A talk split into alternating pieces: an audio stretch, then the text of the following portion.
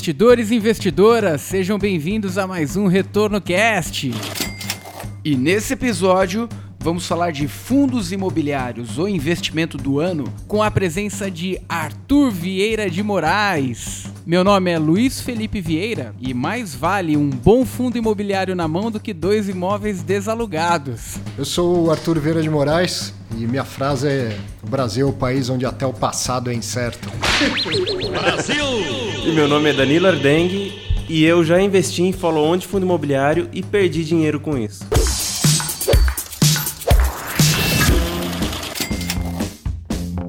E no primeiro bloco, vamos falar sobre qual o cenário atual dos fundos imobiliários com essa queda da taxa de juros e quais as perspectivas aí para os fundos imobiliários para o ano de 2020. Eu agradeceria se o senhor me desse o dinheiro do aluguel.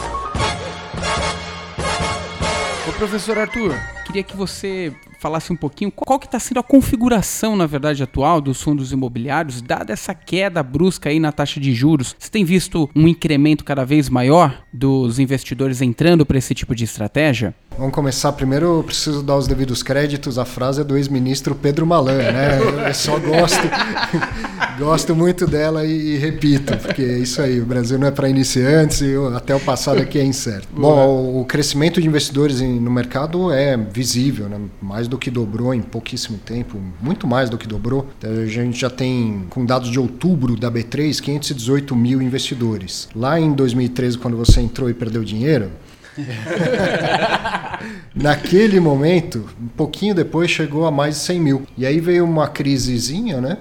Uma das piores crises que a gente já viu nesse país, lá 2014, 15, 16. E o que foi interessante de se observar é que desses 105 mil, mais ou menos, que tinha na época, caiu para 90 mil. Então não foi uma debandada geral, apesar da, da queda dos preços, né? apesar da crise e tudo. Pouca gente, foi, pouca gente saiu, a maioria permaneceu. E aí agora, de novo, 2017, 2018, né, 19 com menos juros ainda, uh, chegamos a 518 mil, já muito mais, a essa hora deve ser muito mais do que isso. Então, sim, eles estão vindo, ainda é pouco. É bom quando a gente olha para trás e vê que estou né, falando de cinco vezes o crescimento, mas ainda é muito pouco. Nos Estados Unidos são 87 milhões de, de investidores em fundos imobiliários. E aqui a gente tem potencial, dadas as devidas proporções, de ser algo também muito maior. Eu sempre achei e continuo achando que vai ter mais gente em fundo imobiliário do que no mercado de ações. Se para para pensar, é um milhão e meio de investidores em ações. Tem 130 anos de Bovespa, de B3, de Bolsa, uhum. de valores de fundos públicos. Desde o início, são 130 anos. Tem um milhão e meio de investidores. Fundo imobiliário tem desde 93, 26 anos, e já tem um terço do número desses investidores. É questão de tempo para ultrapassar. Né? Legal. Até me lembrou um pouco de quando, em 2008, 2009, não me lembro exatamente a época, mas o presidente da Bolsa na época, acho que era o Edemir Pinto, ele tinha aquela meta de colocar a Bolsa em 5 milhões de investidores até 2014, se eu não me engano. Era o Raimundo Magliano Filho. Raimundo Magliano. E a gente não chegou. Sim. Inclusive, de 2009 para frente, a Bolsa ficou estagnada com 600 mil CPFs. Uhum considerando gente que tinha ação, enfim, que nem movimentava, Sim. Poucas dessas pessoas movimentavam, o mercado estava praticamente estagnado. Então precisou vir aí uma, um cenário mais construtivo no país, o país ficar muito mais otimista, para a gente ter incentivo para outros tipos de investimentos e os fundos imobiliários, que não são tão arriscados quanto as ações, quando se fala em volatilidade, por exemplo, imprevisibilidade e vários outros fatores, eles acabaram sendo a primeira opção das pessoas na hora que elas buscaram a renda variável, porque é aquilo que mais se aproxima do dia a dia das pessoas, né? Então os fundos imobiliários hoje estão fazendo talvez o que era o papel do, das ações lá em 2008, 2009, né? Então, eu acho que eles estão até fazendo o papel deles, mas em 2008 você tinha um mercado ainda pequeno de fundo imobiliário. Lá nos Estados Unidos, esse é o terceiro mercado em, em volume, tá? Ações, debentures e depois fundos imobiliários. Ele é sim a primeira primeiro passo na renda variável e eu acredito que deve ser mesmo. Quem nunca investiu em ações não precisa sair as viúvas do CDI, que temos muitas ainda, quando passar, passar o luto, é que tem gente ainda acreditando que, que o defunto pode ressuscitar. No, no, no Brasil até o passado é incerto. É a terceira vez que a gente tem juro abaixo de 10% ao ano. Das outras duas vezes o, o juro subiu. e, e movimentos assim. Imagina quando na época da Dilma foi a 7,25 para depois voltar para 14,25.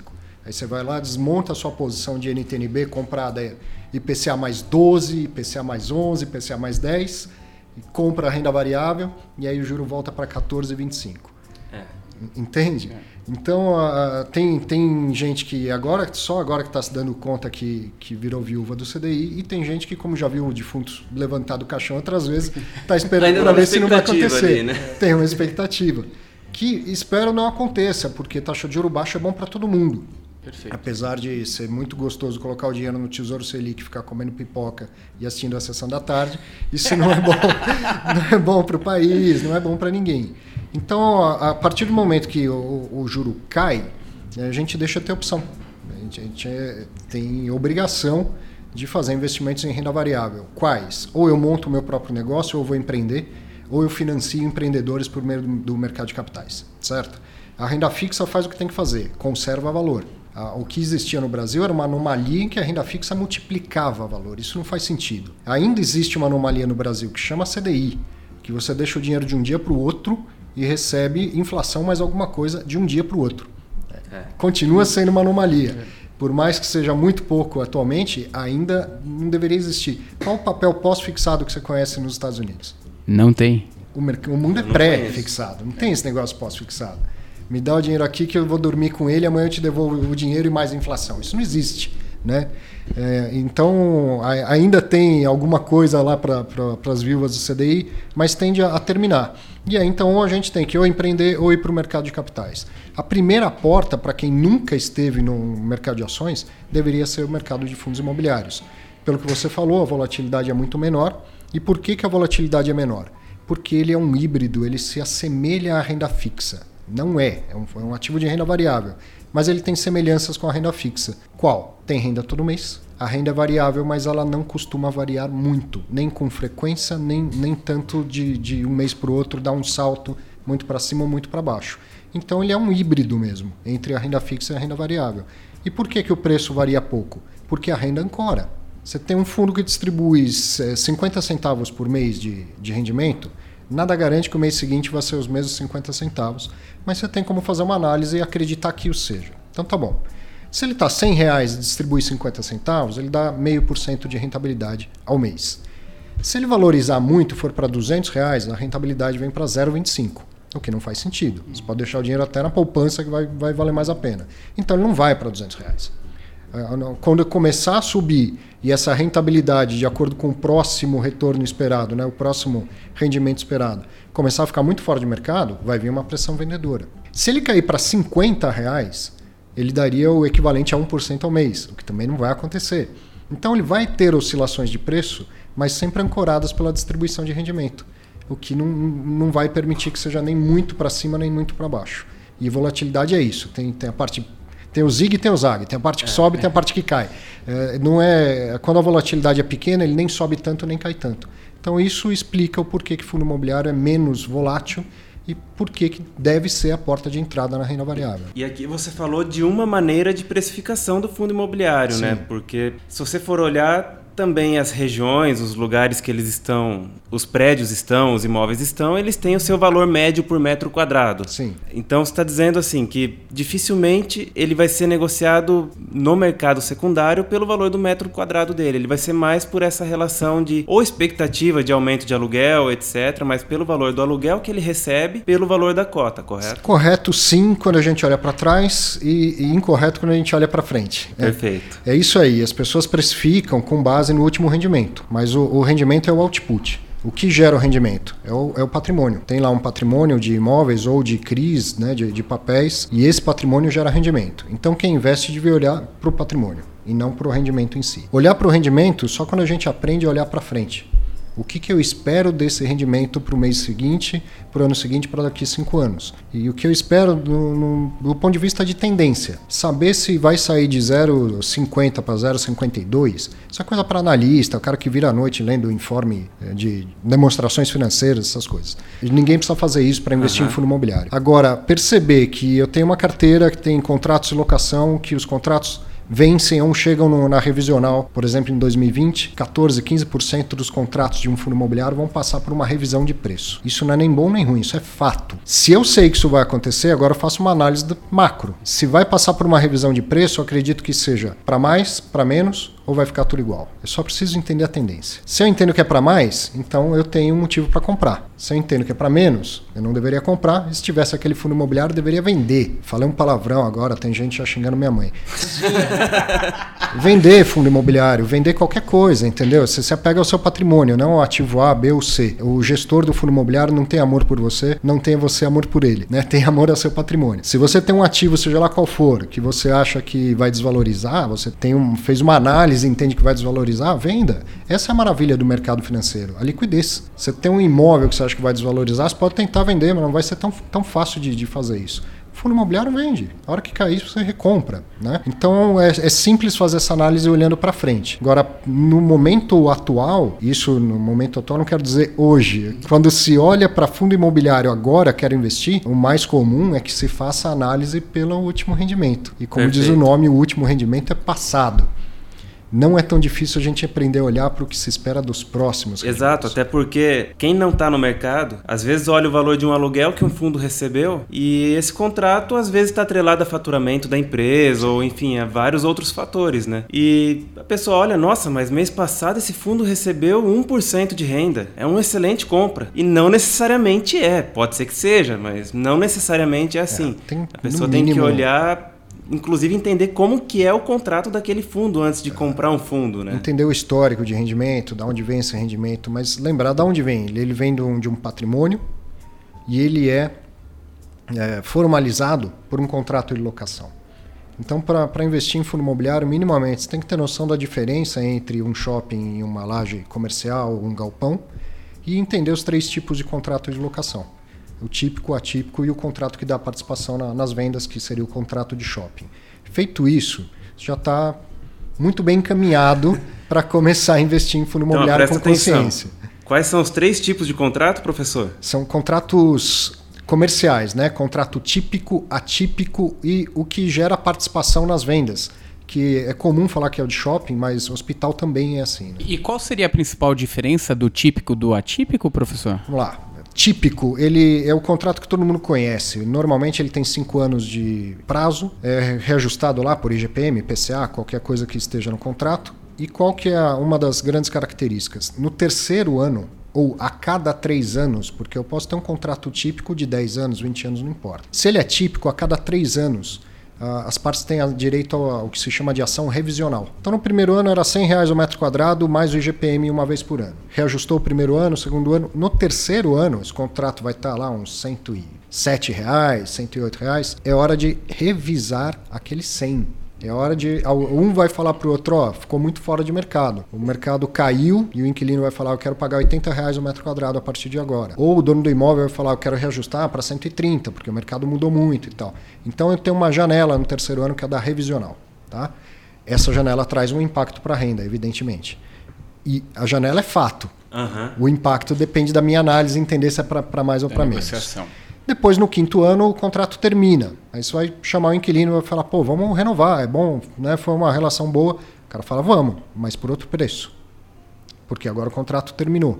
Então, novamente, se a economia está pior do que quando o contrato foi firmado, o preço deve vir para baixo. Se está melhor, o preço deve vir para cima, certo? Ou vai ficar estável se as coisas estiverem estáveis. Então, esse é o contrato típico. O atípico, ele costuma ter um prazo maior, mas não é o prazo que faz tanta diferença ele não tem essa ação revisional. Então, é meio prático que ele tenha 10 anos. 10 anos sem revisional. Durante 10 anos você sabe exatamente o que vai mudar na renda. É só lá o IGPM ou o IPCA. E a multa? Enquanto no contrato típico a multa é 3 meses, 6 meses de locação, coisas comuns, no atípico a multa é tudo que falta. É o valor presente líquido dos aluguéis vincendos.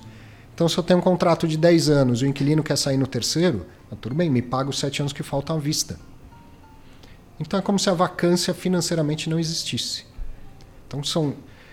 Veja como, como corroborando o que eu falei. Você quer investir em fundo imobiliário, entenda pelo menos a diferença entre os contratos. Desses dois contratos, já nascem dois tipos de fundos completamente diferentes. Um eu vou ter impactos periódicos na renda, o outro eu só vou ter impacto a cada 10 anos ou quando terminar o contrato. E o terceiro é esse que dá direito à participação. Então, um lojista de, de shopping center, ele, ele tem lá um contrato que parece muito típico, cinco anos, revisionar um terceiro e tal, mas além do décimo terceiro, que é praxe em shopping, o valor que ele paga de aluguel é o maior entre X mil reais por mês ou X% por cento do faturamento dele. Então esse é o mais variável de todos os tipos de contrato. Quanto mais o cara vender, mais ele vai pagar de aluguel, certo? Então enquanto o contrato típico ele vai variar só em janelas específicas, salvo quando varia para baixo porque o cara deu um calote ou coisa assim. Mas enquanto o típico vai variar só em janelas específicas, o atípico só no final e costuma ser longo prazo, o de shopping ou que dá direito à participação ele varia praticamente todos os meses. Então, três contratos diferentes, três fundos imobiliários completamente diferentes.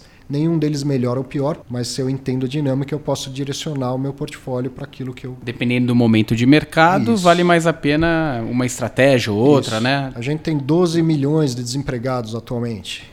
Se você acredita que o desemprego vai, vai diminuir, pessoas empregadas vão gastar no shopping center, certo? Então o shopping vai receber o primeiro impacto positivo disso. Shopping vai, vai vender mais, o lojista vende mais, ele paga mais aluguel.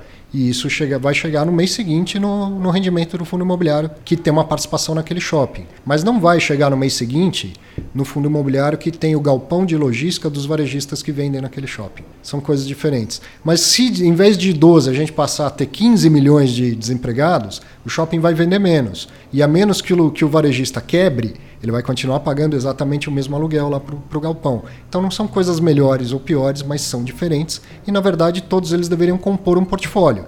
Se eu estou mais otimista, eu posso carregar um pouco mais naquilo que vai se beneficiar da melhora da economia. Se eu estou pessimista, eu posso carregar um pouco mais do que né, vai ser defensivo. Mas você nunca mata uma classe de ativos como a gente nunca sabe o amanhã e no Brasil nem ontem, você nunca mata uma classe de ativos. Muito, Muito bom. No início do ano, a gente gravou um vídeo e a gente falava de aproximadamente 200 e poucos mil investidores em fundos imobiliários. Hoje a gente já fala de acima de 500 mil investidores em fundos imobiliários. E como você enxerga aí a perspectiva para 2020? Ah, em número de investidores é um negócio meio inócuo tentar mais. eu acho que o crescimento continua desde que a taxa de juros permaneça baixa, né? Que ela, que ela suba, mas que não suba para 10, 12, sai de 5 para 6, 6,5 e tal, permanece um, um movimento para renda variável e as pessoas estão percebendo que o primeiro passo via fundo imobiliário é, é acertado, é mais confortável do que ir direto para o mercado de ações. Então acredito que ele vai continuar é, crescendo. Agora, o que traz muita gente para o mercado são as ofertas, os IPOs e os follow-ons. E teve um número muito grande no, nos últimos tempos, porque todo mundo sabe essa brincadeira que eu estou fazendo. Né? Você tem uma janela de oportunidade, as coisas estão boas, Acho que você perguntar para a maioria das pessoas, a perspectiva para 2020 é boa também, mas também era em 2018, até que em maio fizeram uma greve de caminhoneiro e pararam esse país. Todo mundo sabe que pode ter uma próxima greve de qualquer coisa, de aeroviário, de sei lá o quê. Então, eh, o cara que é de mercado, ele sabe que ele tem uma janela de oportunidade que fecha um dia, mas não avisa quando. Uhum. Então, todo mundo concentrou, todo mundo está aproveitando a liquidez, o aumento de investidores e fazendo as ofertas agora. Se, por quê? Com medo de que daqui a pouco a janela feche. Se ela não fechar, isso vai ser diluído. Você começa a ter menos ofertas ao mesmo tempo. Eu, eu, se eu começo a acreditar que tudo bem, ao invés de eu fazer em janeiro, eu vou fazer em maio e que nada vai mudar drastica, drasticamente daqui para lá. Justo em maio? Pegou já de propósito.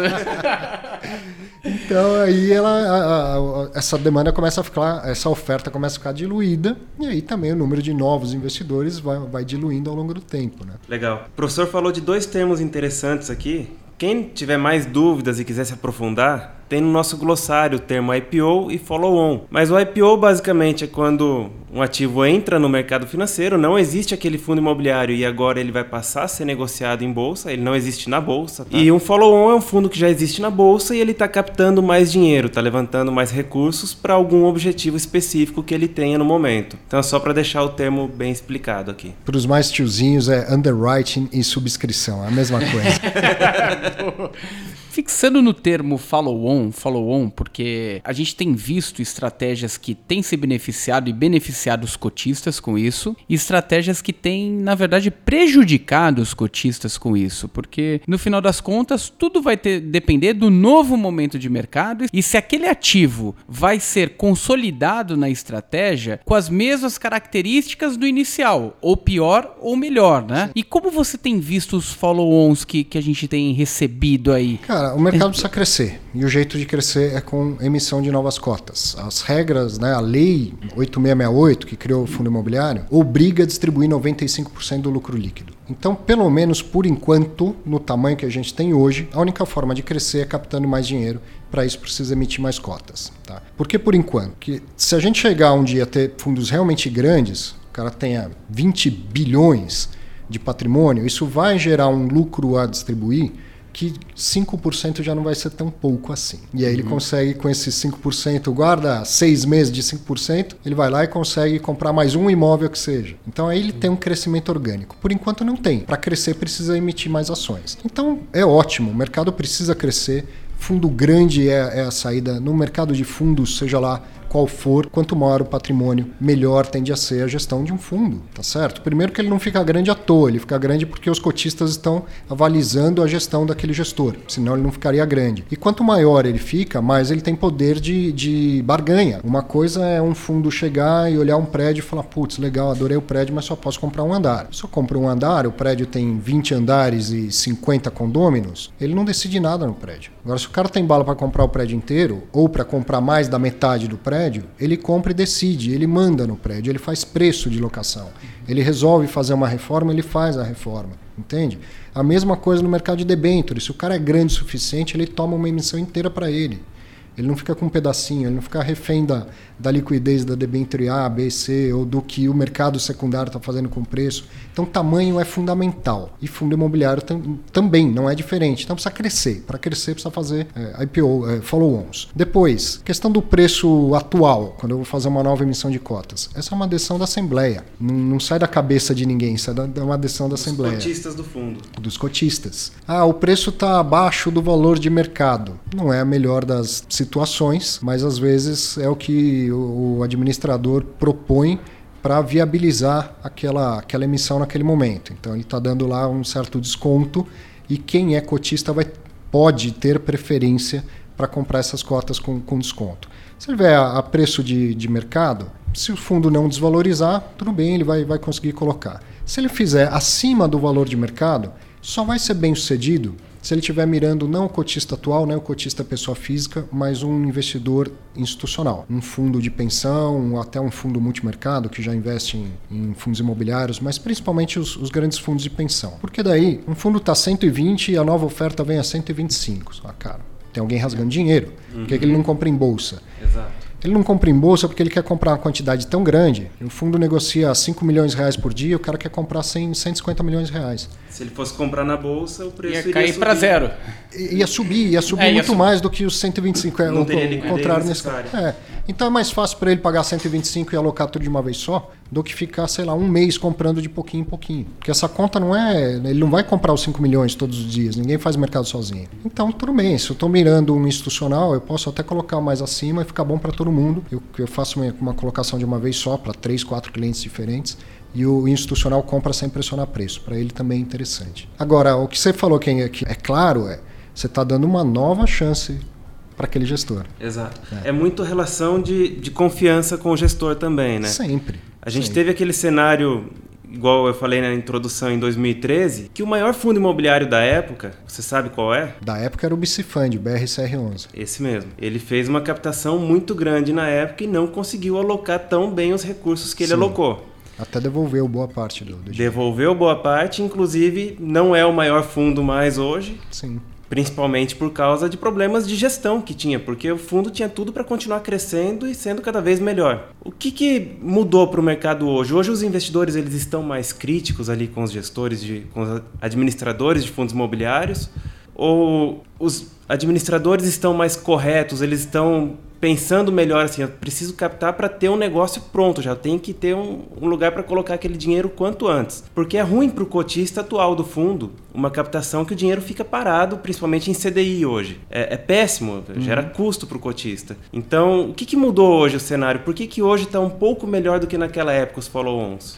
Acho que todo mundo aprende, né? O administrador aprende. Muitos daquela época praticamente saíram do mercado ou ficaram irrelevantes. E agora investidor, são, tem cinco vezes mais investidores. Eu não sei se todos eles sabem mais do, hoje do que sabiam antes, né? Se esses novatos sabem mais do que sabiam antes. Mas em geral, acho que o mercado todo amadureceu. Uma prática que foi muito utilizada na época, que era da renda mínima garantida, que não posso condenar porque ela não é proibida, mas não é uma prática interessante de ser feita não, não tem mais acontecido. Então o mercado vai. o próprio patrimônio para. É, tirar do bolso direito à vista para receber a prazo no bolso esquerdo. Oh, você me dá 100 reais agora, mas eu vou te devolver 10 reais, sendo 80 e poucos centavos, 86 centavos por mês durante um ano. Não faz muito sentido, né? Por que, que eu não te dou 90 logo, né? É, é curioso como no geral, a gente acha que o mercado financeiro é diferente da, da vida. Você passar em frente a uma concessionária e falar, ó, compra um carro zero esse mês, que você vai sair com IPVA de graça, licenciamento de graça e um mês de tanque de gasolina, você vai falar, nossa, esse vendedor é bonzinho. Você vai falar, pô, esse cara enfiou tudo isso no preço e acha que eu sou trouxa. Por que, que no mercado financeiro seria algo diferente? Por quê? Você tem lá um fundo imobiliário que nem tem imóvel ainda, que vai construir um imóvel, você compra hoje e já começa a ter renda amanhã. Da onde vem esse dinheiro? Tem algum bonzinho no mundo? Tem alguma ONG distribuindo dinheiro? Ou o dinheiro saiu do seu bolso? É exatamente a mesma coisa, né? É, eu acho que isso eu tenho batido bastante, que é, facilita tanto a análise de investimento. A Faria Lima fica em São Paulo, que fica no estado de São Paulo, que fica no Brasil, que fica na América Latina, que fica no continente americano, fica numa mesma galáxia do que todo o resto. Entende? Mercado financeiro é exatamente igual a todo, tudo mais na vida. A gente vê coisas com obviedade fora do mercado financeiro e que não vê a mesma obviedade quando está no mercado financeiro. Né? Mas voltando, estava falando de, do que está melhor. Então, acho que os gestores em si aprenderam melhor a, a lidar com o mercado, mais clientes, mais investidores atentos, mais ferramenta, mais educação. Hoje eu estava dando uma olhada lá, eu tenho quatro livros de como investir em fundo imobiliário. Nenhum deles da minha autoria. quatro livros diferentes, eu acho que já tem até mais do que isso. Eu tenho em casa quatro. Então, quando você começou, não tinha nenhum. Sim. Certo? É, cursos online, presencial, tem aos montes. Sites como o Clube FI, como o Mundo FI, como Funds Explorer, só dedicados a fundos imobiliários. Então tem, tem mais informação, informação e, e, e educação. Né? Quando eu comecei era difícil de achar quanto que o fundo tinha pago nos últimos meses. Tinha que achar algumas planilhas, algumas pessoas que tinham na internet essa informação, porque nem então, na bolsa era tão fácil de achar. Tinha na bolsa, mas você tinha que ficar clicando um por um. o site era por comunicado. É. Hoje em dia você vai em qualquer um desses sites que eu falei e, e puxa tudo lá. E na própria bolsa já tem um histórico bem mais fácil de se olhar também. Então o mercado vai, vai melhorando, vai, vai evoluindo com tudo isso, né? É, e até porque no passado, como a gente já falou aqui, era fácil você ganhar dinheiro comendo pipoca vendo Netflix. Né? Isso. Agora, necessariamente você tem que participar do mercado produtivo, de alguma forma. Ou você ser produtivo, ou seu dinheiro ser investido em alguém que seja produtivo, né?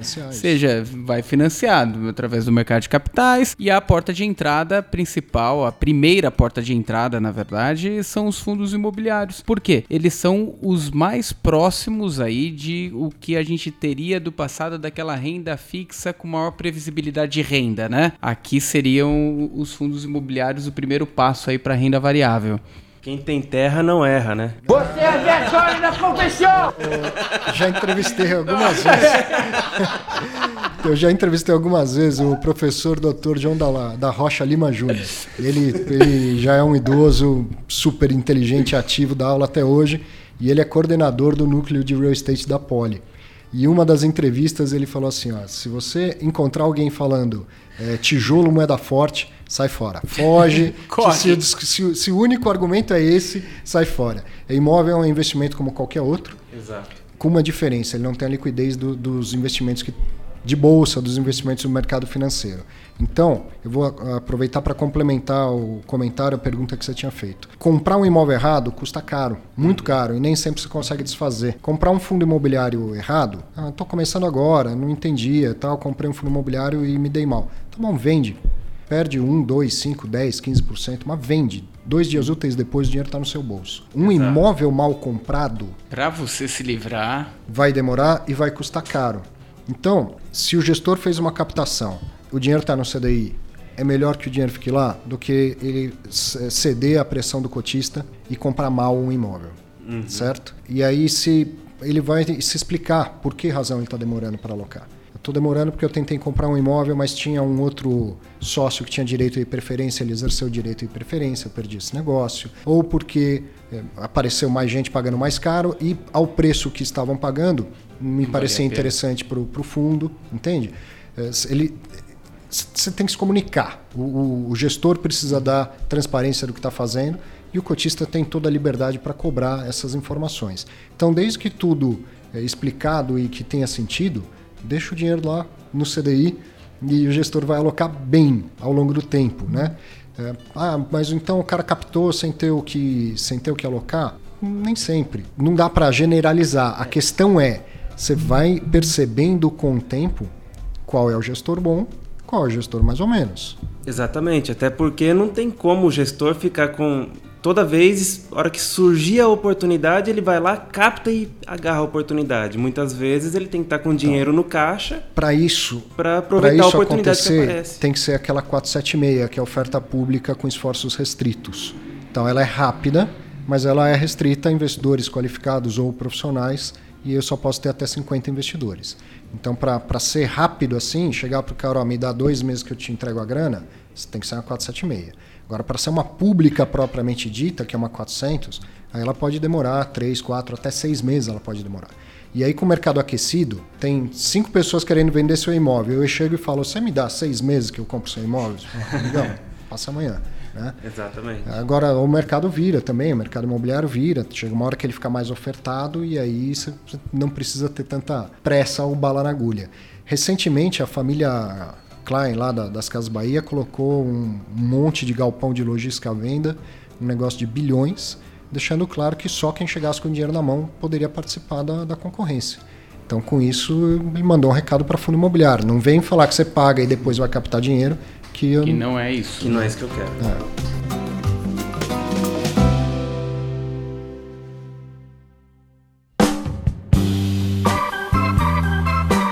First, you must ask yourself Are you wealthy? Agora indo para o segundo bloco, para os investidores que vão começar agora a ouvir cada vez mais de fundos imobiliários, Arthur, quais são as vantagens do produto e as desvantagens versus o primeiro produto tradicional que é o imóvel, imóvel versus os fundos imobiliários? O que a gente poderia trazer de vantagens e talvez desvantagens, se é que existem, né? Existem, lógico. Se imóvel não fosse bom negócio, o fundo imobiliário não seria. Certo? Se o que tem lá dentro é imóvel, o imóvel tem que ser bom para o fundo imobiliário ser bom. A diferença é que o fundo imobiliário é um veículo mais transparente, mais moderno, mais eficiente de investir no mercado imobiliário. Quais são as vantagens? Primeiro, o porte dos imóveis, a qualidade dos imóveis. Pouquíssima gente tem como ter um- uma laje na Faria Lima, um prédio inteiro na Avenida Paulista e tal. E, e aí as pessoas querem investir em imóvel, tem que ficar juntando, juntando, juntando um dinheirão para ir lá enfiar todo esse dinheirão de uma vez só em um único imóvel. Ou pior, fazer uma dívida. Eu não tenho dinheiro todo, então dou uma entrada, pago os juros e fico né, pagando esse imóvel com, com uma dívida. Com fundo imobiliário, se eu tiver o dinheirão, eu posso comprar um fundo que tem um patrimônio muito maior do que o meu e que tem 20, 30 imóveis diferentes lá dentro. Ou melhor ainda, eu já faço uma carteira diversificada, com, por exemplo, uns 15 fundos imobiliários, que me levam a centenas de imóveis de segmentos diferentes. Imóveis de alta qualidade atraem inquilino de alta qualidade. Se eu não tenho o dinheirão, ao invés de fazer dívida, eu vou fazendo patrimônio gradualmente. Eu compro o que seria parcela do meu imóvel único, passa a ser parcela das minhas cotas. Todo mês eu vou lá e compro um pouco de cotas vou aumentando o meu patrimônio. Ao invés de pagar os juros, você está recebendo, Recebendo os juros juros, patrimônio. exatamente. Então, como é o mercado financeiro como um todo, o mercado de capitais é muito democrático. Se quem está ouvindo aí gosta do Nubank, se queria ser sócio do Nubank, Vai lá na Avenida Rebouça, chama o colombiano e fala: Eu quero ser seu sócio. Ele vai responder: No. Agora, se, se você quiser ser sócio do Banco Itaú, do Banco Inter, do Banco Bradesco, do Banco do Brasil, do Banco Santander, só para falar os primeiros que me vieram à cabeça, você compra uma de uma em uma ação na bolsa e começa a ser sócio e, e aumentar o seu patrimônio gradualmente. Então, o mercado de capitais é extremamente democrático. Qualquer um com qualquer quantia de dinheiro começa a formar patrimônio e se torna sócio de grandes empresas. E o mercado de fundo imobiliário, eu me torno participante, como se fosse sócio de um fundo que tem um patrimônio de grandes imóveis ou um patrimônio de muitos CRIs, né, de certificados de recebíveis imobiliários, com qualquer valor. Então, ao invés de pagar juros, eu vou recebendo juros e formando meu patrimônio. Com a diferença que você não fica com o risco de uma alavancagem muito alta. Se vem um momento que você não consegue honrar com a alavancagem, muita gente que está com o imóvel financiado, na verdade, imóvel, não tem o imóvel, é. perderia o imóvel. Sim. Então, nesse caso, você não perde aquele patrimônio que construiu até então. Isso. Não necessariamente, né? Seu patrimônio está diversificado, tá, os inquilinos são assim, a probabilidade, os riscos são os mesmos, é tomar um calote, é o imóvel desvalorizar, o imóvel ficar vago. Eles continuam existindo, mas com uma probabilidade menor. Mais pulverizado. Né? Mais pulverizado, uma qualidade melhor. Você tem gestão profissional, assim, é, é ter imóvel sem, sem se preocupar com a gestão do imóvel tudo que acontece com quem tem imóvel, ficar vaga de vez em quando, quebra um cano, dá dor de cabeça, tudo isso acontece nos imóveis do fundo imobiliário. Mas eu pago um gestor para isso. Exato. Tá? Na pior das hipóteses, o que vai acontecer com o investidor de fundo imobiliário é o rendimento dele diminuir ou a cota desvalorizar. Né? Uma coisa acaba levando a outra. Uhum. Mas é, é assim, um, um, investimento muito mais dinâmico, diversificado, transparente e que se alguém que tem imóvel fala, pô, então esse cara está querendo o quê? Que eu venda meu imóvel e troque por fundo imobiliário? Não, que você inclua fundo imobiliário no seu portfólio de imóveis. Você tem um ou uma carteira de imóveis residenciais, então passa a ter um pouco de shopping, passa a ter um pouco de galpão é, e assim por diante. Então use o fundo imobiliário para diversificar o seu patrimônio imobiliário. E aí comece pequeno, mesmo que você tenha muito dinheiro, comece com pouco. E aí você vai percebendo as vantagens sozinho do fundo imobiliário. Ninguém precisa ficar te vendendo essa, essa história, né? E aí depois, em algum momento, um ou outro imóvel da sua carteira que te dá dor de cabeça, você vende e troca por fundo imobiliário. Né? Assim, assim vai. O fundo imobiliário ele se enquadra no portfólio de qualquer um. Eu chamo ele de coringa do portfólio. Para quem tem renda fixa, cabe ter fundo imobiliário. Para quem tem ações, é quase que obrigatório ter fundo imobiliário, a menos que você seja um, um girador de ações. Mas quem tem uma carteira de longo prazo de ações precisa incluir fundo imobiliário no seu portfólio. Precisa. Não faz sentido. Eu até compreendo alguém que tem imóveis e não queira investir em fundo imobiliário, por ser muito tradicional, por não ter contato com bolsa e tal. Mas quem já tem carteira de ações tinha que ter fundo imobiliário lá dentro. E dadas essas vantagens. Ah, faltou a desvantagem. É... Faltou a desvantagem. Tem desvantagem em relação ao, ao mercado de imóveis? Tem. Às vezes você pega lá aquele sujeito que tem 20, 30 imóveis, a vida inteira ele foi comprando imóveis, herdou ah, do pai, do avô e tal. Esse aí, ele não precisa comprar o 31 primeiro, ele já tem 30, ele não precisa comprar o 31 primeiro. Ele só compra de quem precisa vender o único imóvel que tem. E aí ele faz preço. Ele compra no preço dele. Então, quando eu vou conversar, muita gente fala: ah, você tem que conversar com esse sujeito, ele tem 30 imóveis, ele adora imóvel, ele precisa conhecer fundo imobiliário. Eu vou por consideração a quem está me apresentando, mas eu tenho certeza que o sujeito que tem 30 imóveis, eu vou falar: menino, você não sabe de nada. e, ele, e ele tem as razões dele. Por quê? Eu vou falar: olha, hoje, estamos em, em dezembro de 2019, um fundo imobiliário conservador, ou seja, com ótimos imóveis, diversificado, ele vai te dar entre 0,45, 0,50 no máximo ao mês. Fala, não, menino, eu gosto de comprar com 1% para ganhar 1% ao mês. Só fala, não, mas esse tempo já passou. É, é, menino, né?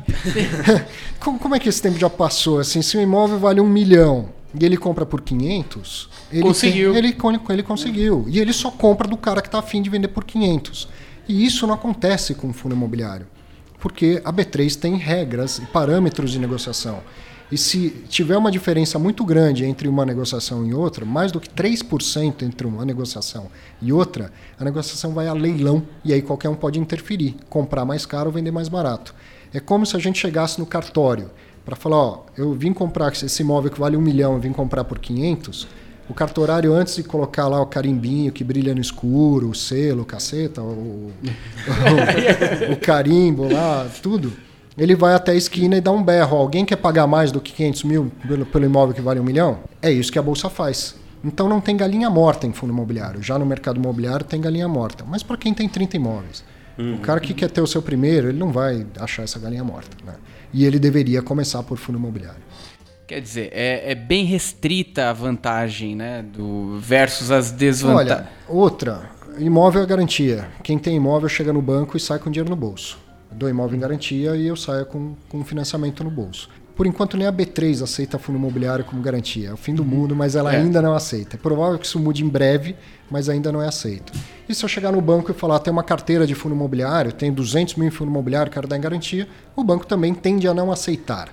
Então, uma outra vantagem dos imóveis, ele, ele você consegue levantar dinheiro rápido se você tiver um imóvel seu, não financiado, não enrolado, documentação tudo ok. Você consegue levantar dinheiro fácil mesmo sem vender o imóvel. Né? E para aqueles que estão nos ouvindo agora, e ciente das vantagens e desvantagens, Arthur, existem também categorias. Não adianta a pessoa falar, eu invisto em fundos imobiliários. Isso não significa nada se não souber que existem categorias, inclusive Sim. diversificar dentro dessas categorias, né? Você até chegou a comentar shoppings, é, CRI, são os papéis, né? É, logísticas. Varejo, né? tem o shopping, tem o varejo de rua, agência, agências bancárias, tem, tem de tudo. Sim, segmentos mais relevantes aí, por enquanto no nosso mercado é logística, shopping, grandes escritórios, CRI, papel, né? E os fundos de fundos, que se tornaram um segmento relevante. Acho que esses são os cinco principais. Mas tem fundo de silo, tem fundo de cemitério, tem fundos de hotéis, é Agora uma... tem agronegócio, né? Isso, silo, né? O agronegócio. É, a fazenda em si, fazenda terra, terra é imóvel. Assim, não tem negócio sem, sem imóvel. Não existe negócio sem imóvel. Então, onde tiver um imóvel, pode ter fundo imobiliário. Portanto, pode ter fundo imobiliário de qualquer negócio que você possa imaginar na economia. A questão é se ele é viável financeiramente. Com a taxa de juros a 10, 12, 14% ao ano, a maioria dos negócios imobiliários não é viável financeiramente. Com a taxa de juros a 5% ao ano, o mercado financeiro e o mercado imobiliário se encontram entende? Porque assim, uma laje corporativa, ela nunca deu muito retorno. Se comparasse com um CDI de 12, 13, 14, elas não davam 14% ao ano. Mas o investidor do mercado imobiliário, ele, ele tem uma cabeça diferente. Não deveria, porque dinheiro é dinheiro em qualquer lugar. Mas ele tem uma cabeça diferente. Ele fica feliz se ele comprar um ótimo prédio que desse 7% ao ano, ele estava feliz. Agora, com a taxa de juro no patamar decente, os mercados se encontram. E aí fica mais fácil fazer essa conta financeira. Então, um agronegócio eu não sei explicar porquê, mas o arrendamento de uma fazenda dá mais ou menos 4,5%, no máximo 5% ao ano. Quando a Selic estava 14%, dava mais ou menos 4,5%, 5% ao ano. Quando a Selic estava 45 lá em 1999, dava mais ou menos 4,5%, 5% ao ano. O, o cara do agronegócio ele tem uma outra cabeça, ele não está nem aí porque é CDI e tal, não sei o quê. Então não, não era viável você ter um fundo imobiliário de, de fazendas para arrendar. Agora, com CDI a 5% é financeiramente viável. Ou seja, esse mercado não é só o número de investidores que vai aumentar, o número de segmentos relevantes no mercado de fundos imobiliários vai aumentar também.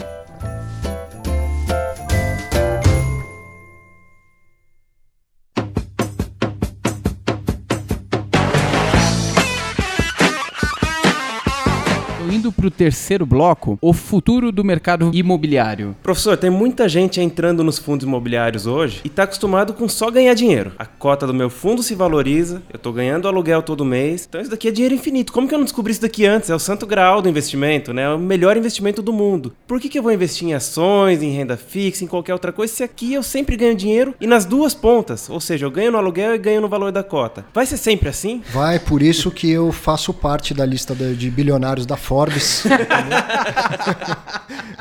Porque eu invisto em ações há 20 anos, em fundos imobiliários há 10. Se fosse sempre assim, eu tinha mais dinheiro que o Bill Gates, né, que o Warren Buffett e tal. É óbvio que não vai ser sempre assim. Nada justifica uma valorização de 30% ao ano acontece, mas nada justifica alguém acreditar que isso vai acontecer nos próximos 10 anos em, em, em sequência Todos e ininterruptamente. Obviamente que não, porque senão a gente teria uma máquina de fazer dinheiro infinito e óbvio que não tem, não tem como isso acontecer. Então, uma, uma primeira coisa interessante, eu vejo gente falando assim, investir em tal fundo ele é muito bom, porque eu comprei, ele valorizou, está dando 5% de retorno. Eu fico em dúvida assim, se o fundo desvalorizar, ele deixa de ser bom? Eu comprei cotas de um fundo que tem um patrimônio de 10 shoppings e ele vai ser bom porque subiu 1% e vai ser ruim porque caiu 2%, ou ele é bom porque os 10 shoppings tem, que tem lá dentro são bons e o gestor daquele fundo faz um bom trabalho na gestão dos 10 shoppings. Percebe? Não é a valorização, é a desvalorização que vai me dizer se o fundo é bom ou se o fundo é ruim, ok? Lembra, quando eu compro cotas de um fundo imobiliário, eu comprei a menor fração de um patrimônio. Então tem que saber que patrimônio é aquele. Se eu tinha premissa, se eu tinha ah, algum motivo, alguma, algum filtro para analisar que tipo de patrimônio eu quero investir, que tipo eu não quero, estudei alguns fundos diferentes e escolhi um, então não é porque ele subiu 5% que ele, que ele passou a ser bom, não é porque ele caiu 5% que ele passou a ser ruim, certo? E, e na maioria das vezes as pessoas estão buscando lá também a, aquele retorno mensal, aquele rendimento. Então a, lembrar que o rendimento vem do, do portfólio, do patrimônio. A análise é sempre por patrimônio. E aí eu sei o que eu estou fazendo. Por mais que eu possa me equivocar. Posso estar errado, posso descobrir depois uma informação nova que eu não conhecia, posso a, a, ter me equivocado sobre o gestor. E aí vai lá, resolve o problema, vende, corrige o seu, seu erro, não tem problema nenhum. Tá? Mas não é porque subiu 20% no ano de 2019, 30%, sei lá, que isso vai acontecer em 2020 ou 2021, e não é por isso que se investe. É, você tem que ter um portfólio bem diversificado, pensando no, no futuro, e aí bem diversificado significa por classes de ativos, não é só fundo imobiliário que eu vou ter lá. Até por isso que considerado renda variável, né? Então vai variar, é natural, vai variar, vai oscilar para cima ou para baixo, né? O que importa é, é que aquela estratégia esteja de acordo com o que você busca para os seus investimentos, né? E veja, eu brinquei com as viúvas do CDI, mas uma bobagem que vem se repetindo é que a renda fixa morreu. A renda fixa não vai morrer nunca. Tá? Nos Estados Unidos, a maior, boa parte do dinheiro está alocado em renda fixa. E lá a taxa de juros é muito baixa. Nos países da Europa, a taxa de juros é negativa. E a, não vou dizer a maior parte, mas grande parte do, do dinheiro está alocado em renda fixa. Eu vou chutar pelo menos uns 30%. Porque a função da renda fixa é preservar o seu, seu patrimônio, não multiplicar. Você multiplica na renda variável. E todo mundo tem alguma coisa a preservar. Todo mundo tem algo a conservar. Daí o perfil conservador. Você não precisa ter 100% num perfil conservador, mas alguma coisa todo mundo tem para conservar. Tá? Então a renda fixa continua tendo a função dela que é conservar valor. Ou melhor, encontra a função dela no Brasil com a taxa de juro baixa. E aí, para multiplicar, eu vou para a renda variável. Então não se empolgue em momento de alta, ah, eu vou diversificar, então eu vou ter é, ações e fundo imobiliário. Eu tenho duas classes de ativos. As duas estão subindo, o mercado de ações está subindo até mais do que o dos fundos imobiliários no último ano. E aí, quando tudo está subindo, você tem vontade de investir e cada vez mais naquilo que está subindo, até a hora que cai. Aí, a hora que cai, você sente falta de ter feito uma boa diversificação, um bom planejamento então, para isso, tem renda variável, tem renda fixa, tem diversificação dentro da renda fixa e mesmo o CDI ou Tesouro Selic, seja lá o que for, é um bom lugar para sua reservinha de emergência ou sua reservinha de oportunidades, né? Fora a importância de ter um pouco de dinheiro atrelado a dólar e a mercados de fora. Então, um fundo cambial, por exemplo, já pode ser uma boa alternativa para a diversificação. E tem tão fácil hoje diversificar por meio de ETF, né? Tem dois ETFs que replicam a carteira do S&P 500 e eu fiz um estudo simplesinho, calculei o beta e o R quadrado dele em, em relação ao, ao, Ibovespa. O beta do, do IVVB11 é zero. Então, o que acontece com o Ibovespa, não explica em nada o que acontece com o S&P 500. O R quadrado também é zero. Isso é diversificação. Vai ter hora que o Brasil vai estar indo bem, os Estados Unidos vai estar indo mal e vice-versa. Isso é diversificar. Se você olhar o seu portfólio e tudo estiver valorizando, você está mal diversificado. Cara você está mal diversificado. Você diversifica para que, ora algo, uma parte vá bem, ora uma parte vá mal. Se tudo está indo bem, repense o seu portfólio. Porque a hora que, que vier a queda, tudo vai cair junto. Então você não está bem diversificado, entendeu? Perfeito. É, até quando a gente fala de proteção patrimonial, para isso existe um custo, né? Porque se a pessoa soubesse qual ativo iria funcionar, ela investiria 100% do dinheiro naquele ativo, né? Simples, né? Então, no final das contas, é importante a gente pensar sim em crescimento patrimonial, evolução do patrimônio, mas sempre com muita cautela, muito cuidado, olhando a correlação da sua carteira, olhando a correlação dos seus ativos. E essa máxima ela é válida. Se tudo estiver andando, repense, né? Veja bem como essa carteira iria funcionar, por exemplo, numa crise como a crise de 2008. Qual seria o impacto nessa sua carteira, né? A gente tem vontade de aumentar aquilo que está indo bem, entende? Se você tiver um planejamento, é 20% em renda variável, 30, 40, 50, não sei quanto que é. Cada um tem o seu planejamento. Siga este planejamento. Se você queria ter 50% em renda variável e agora você tem 65, a sua carteira está te mostrando que é hora de vender um pouco e de reforçar o seu portfólio de renda fixa. E até complementando um pouco sobre essa questão de imóvel sempre se valoriza tudo, por que, que fundo imobiliário às vezes cai, né? E muitas vezes, né, professor, quem tem imóvel e fala que sempre se valoriza, fica com o imóvel por 10, 15, 20 anos. E não é a cada 10 segundos que alguém vai lá, bate na porta, ó, oh, quero pagar isso no teu imóvel hoje. Ô, oh, quero pagar 100 mil no teu imóvel hoje. Aí daqui 10 segundos chega de novo, ah, agora eu quero pagar 95 mil. Não acontece isso no imóvel físico, mas no fundo imobiliário acontece. Se você abrir o home broker, a cada segundo você vai ver um preço diferente no teu imóvel, nos seus imóveis, no seu portfólio de imóveis. Então, cria-se uma ilusão de quando você não tem tanta oferta de que o seu imóvel só se valoriza, mas não é necessariamente verdade. Agora, se você comprasse um fundo não, imobiliário, não, não é que não é necessariamente verdade, é necessariamente uma mentira. Não existe isso de que imóvel só valoriza. Obrigado, professor. Perfeito. Não existe um ativo que só valoriza, entende? O imóvel também está na mesma galáxia. Exatamente que eu, que eu brinquei agora há pouco. Então tem hora que valoriza, tem hora que desvaloriza. Mas... E valorizar sem ter comprador é fácil, né? Eu valorizo na minha contabilidade aqui, coloco que, que vale, vale tanto. tanto. e pronto. Oh, que valorizou, é.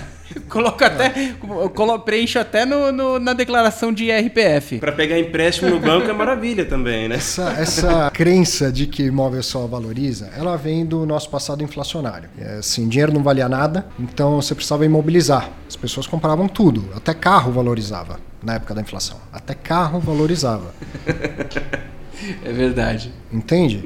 E o imóvel valorizava também, não necessariamente acima da inflação. Então, uma valorização nominal não significa uma valorização real. A inflação foi 40% no mês e o imóvel valorizou 20% no mês. Ele desvalorizou em termos, em termos reais, tá? Bom, isso vem sendo passado de geração a geração. Normalmente, imóvel é um bom negócio, mas ele não é um negócio milagroso, tá? E quando a gente fala em investir em imóvel, há pouco você me perguntou, ah, fundo imobiliário não é tudo igual. Imóvel também não. É. Se não me engano, são 37 segmentos do mercado imobiliário. Pode investir no mercado, num, num, imóvel residencial, num imóvel de praia, num imóvel de, de campo, num imóvel de ilha, num imóvel comercial. São 37 segmentos do mercado imobiliário. Esse mercado ele é tão profissional e tão estudado quanto o mercado de ações. Só que a gente, muita gente ainda acha que é fácil. Compra perto do, do metrô, né? Se você mora numa capital, compra perto do metrô que não vai dar errado. Vai lá, depois você me conta. Só que quando der errado, vai custar muito caro sair, vai demorar muito sair. Né? Então o imóvel é um bom negócio, mas ele não é um negócio milagroso. E eu, eu, acredito que hoje menos pessoas têm essa ideia de que ele só valoriza, ainda alguns mais velhos têm. Na época de lá 2013, 2014 por aí, eh, se falava muito no Brasil numa bolha imobiliária.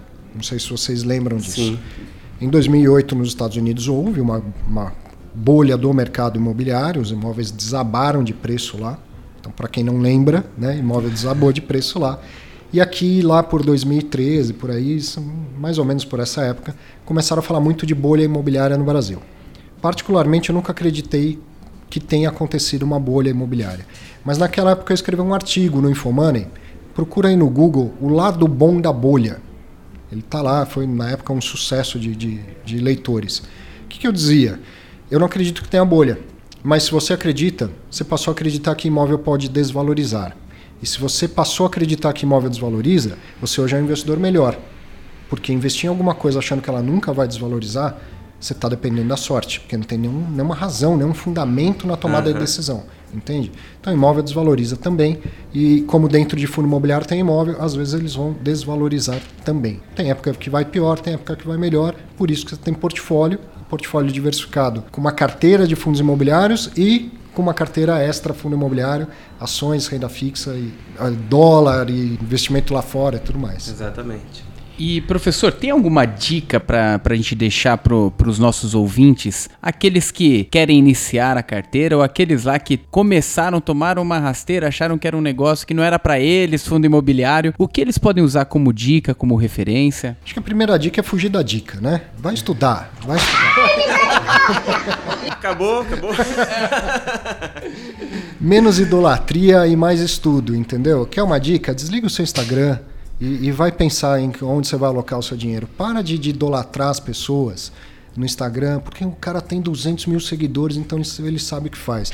Dá um outro Google aí, procura Click Farm, você vai entender como que as pessoas têm 200 mil seguidores, entendeu?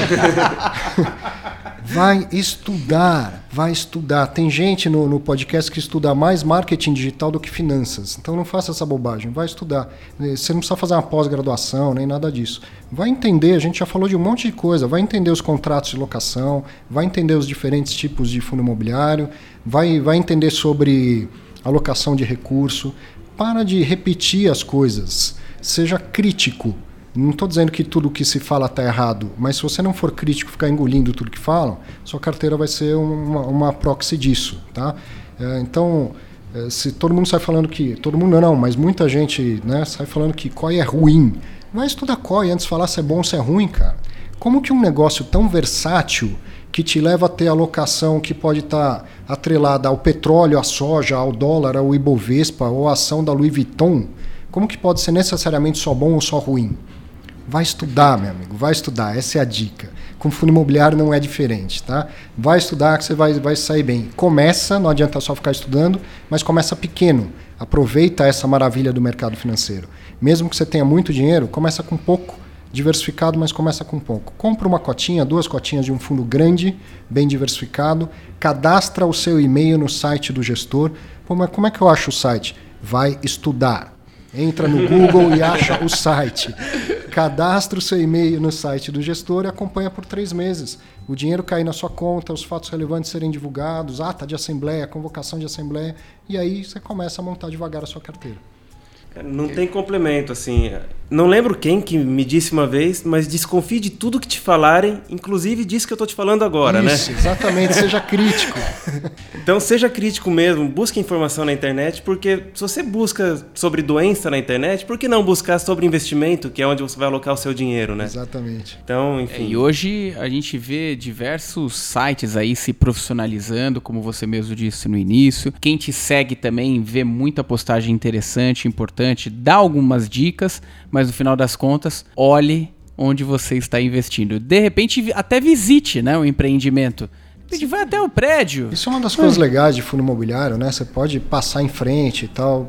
Lojas corporativas é muito mais capitais, São Paulo e Rio de Janeiro. Mas shopping, tem, tem shopping que fundo imobiliário investe no Brasil inteiro, agência bancária, cada vez mais, né? Então passe em frente do, do imóvel, passe, entre no shopping se for o caso, tenha uma, uma visão crítica sobre aquele negócio, converse com o lojista.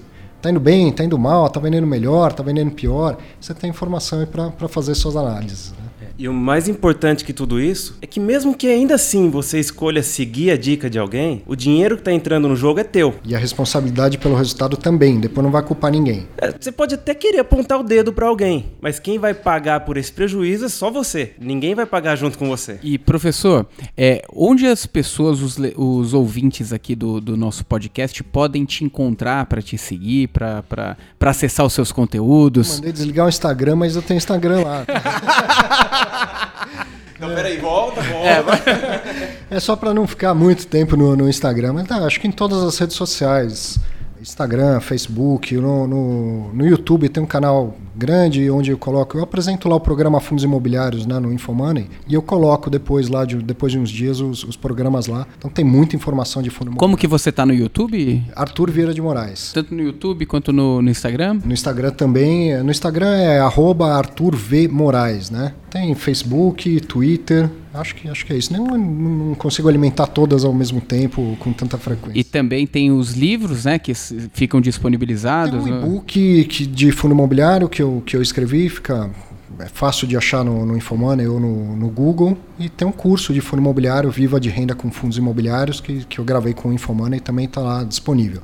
Vou aproveitar, tem um outro curso mais recentemente gravado, que é Finanças para Profissionais Não Financeiros. Esse foi gravado com a CNF, que é a Confederação Nacional das Instituições Financeiras. Então aí não é para você saber o que você vai investir, se é renda fixa ou renda variável, mas você tem um, um pequeno negócio e não entende lufas de, de economia ou de finanças, você trabalha em outro setor da empresa e não tem noção de finanças, aprenda finanças para não financeiros, entendeu? E aí você vai perceber a relação da economia e do financeiro em tudo mais que você faz. Né? Olha, e depois dessa aula aí, agradeço a presença, professor. Foi, foi muito prazeroso. Bastante conhecimento. Acredito que com esse podcast as pessoas vão conseguir, quem não investe, vão conseguir ter a ideia de como iniciar, como dar esse primeiro passo, né, para investir em fundos imobiliários. Agradeço vocês aí que nos ouviram até aqui. Se ficou alguma dúvida em algum dos termos, procurem lá no maisretorno.com no nosso glossário. É, inclusive, é, deixo aqui também disponível o comparador de fundos aqui do maisretorno.com. E não esqueça, se você quiser participar do nosso Retorno Cast, ou se tiver alguma dica, alguma crítica aí, mande um e-mail pra gente, retornocast@maisretorno.com. Você ouviu Retorno Cast.